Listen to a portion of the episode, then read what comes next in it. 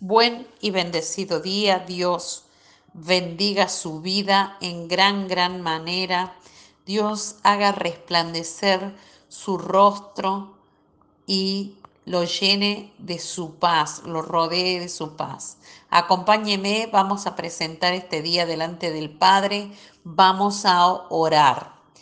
Padre Celestial, Señor, te damos gracias. Gracias por este día, gracias por la victoria de este día. Gracias Señor por el comando de este día que entregas en nuestras manos. Bendecimos este día, lo declaramos en bendición, en revelación y provisión del cielo para nuestra vida en todo lo que hagamos. En el nombre de Jesús. Amén.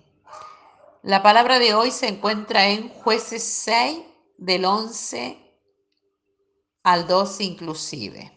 Y dice así, y vino el ángel de Jehová y se sentó debajo de la encina que está en Ofra, la cual era de Joás Abieserita y su hijo Gedeón. Estaba sacudiendo el trigo en el lagar para esconderlo de los madianitas. Y el ángel de Jehová se le apareció y le dijo, Jehová está contigo varón esforzado y valiente. Titulé este devocional Dios está contigo. Muchas veces nos sentimos cansados y agobiados por las circunstancias y situaciones que nos toca vivir. Déjeme decirle que los conflictos son una parte integral e inevitable de nuestra existencia. La manera en que nos enfrentamos a ellos y los resolvemos define nuestro carácter y nuestra madurez. También nuestra manera de caminar en fe. Déjeme también recordarle que no estamos solos en la lucha. Podemos encontrar consuelo en el hecho de que Dios mismo establece nuestra causa y nos defiende del enemigo. A lo largo de la palabra de Dios, en las escrituras sagradas, se encuentra una gran cantidad de intervenciones del Todopoderoso peleando en favor de su pueblo Israel y en este caso de sus hijos. Es Gedeón un gran ejemplo que aún un guerrero inseguro dirigiendo el ejército de Israel, el cual estaba en desventaja por su cantidad de soldados, a una confrontación frente a uno de sus opresores, los madianitas. Israel había soportado siete años de sufrimiento en manos de los madianitas, cuyo nombre significa lucha por su desobediencia a Dios. Dolorosamente fueron testigos de cómo sus cultivos y ganados fueron consumidos y destruidos mientras ellos buscaban cuevas para esconderse en las montañas.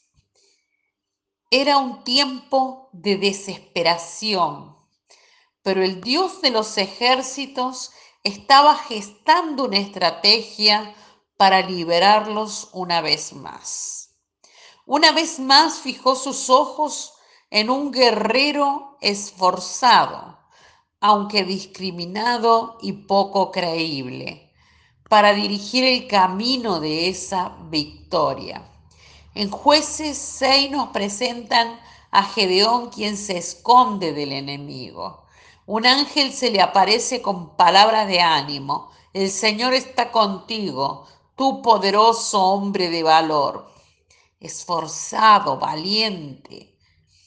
Qué poderosa declaración del corazón del Padre.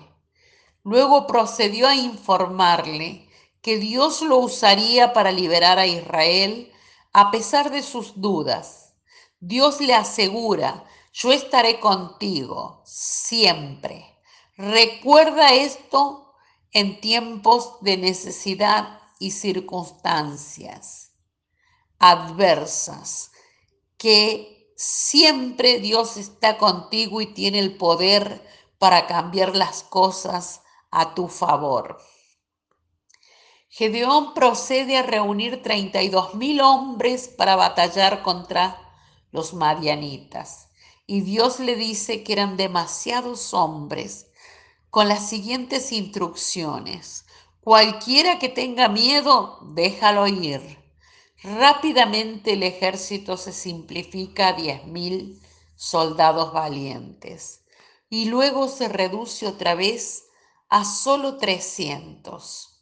Este pequeño grupo realiza un plan estratégico, desarrolla y lleva a cabo una estrategia del cielo para sorprender a los marianitas mientras dormían, sonando sus trompetas, rompiendo sus cántaros llenos de fuego y gritando a todo pulmón, la espada del Señor y de Gedeón.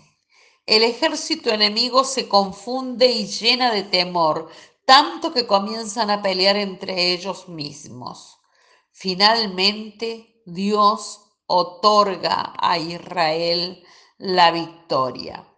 No se necesita un ejército poderoso para hacer un impacto, solamente se necesita un corazón obediente en las manos de Dios. Las habilidades de Dios no tienen límites y su poder se perfecciona en nuestra debilidad. Recuerda que Dios pelea contigo y por ti. Nuestra oración a Dios hoy, Padre Celestial, cuyo rostro es el objeto de mi adoración, cuya belleza es mi santuario, cuya morada es mi objetivo, cuya alabanza es mi esperanza, cuya providencia es mi compañera, cuyo amor es la causa de mi existencia, cuya mención es mi consuelo, cuya proximidad es mi deseo, cuya presencia es mi mayor anhelo y mi máxima aspiración, te suplico que no me niegues aquello que tú ordenaste para los escogidos, para los elegidos entre tus siervos. Provéeme, pues, con el bien y tus dones espirituales en el nombre de Jesús. Amén. Te bendigo y declaro que esta palabra se revela a tu vida y declaro que comienzas a tener la visión que Dios tiene sobre tu vida y sobre tu misión. En el nombre de Jesús, hasta mañana.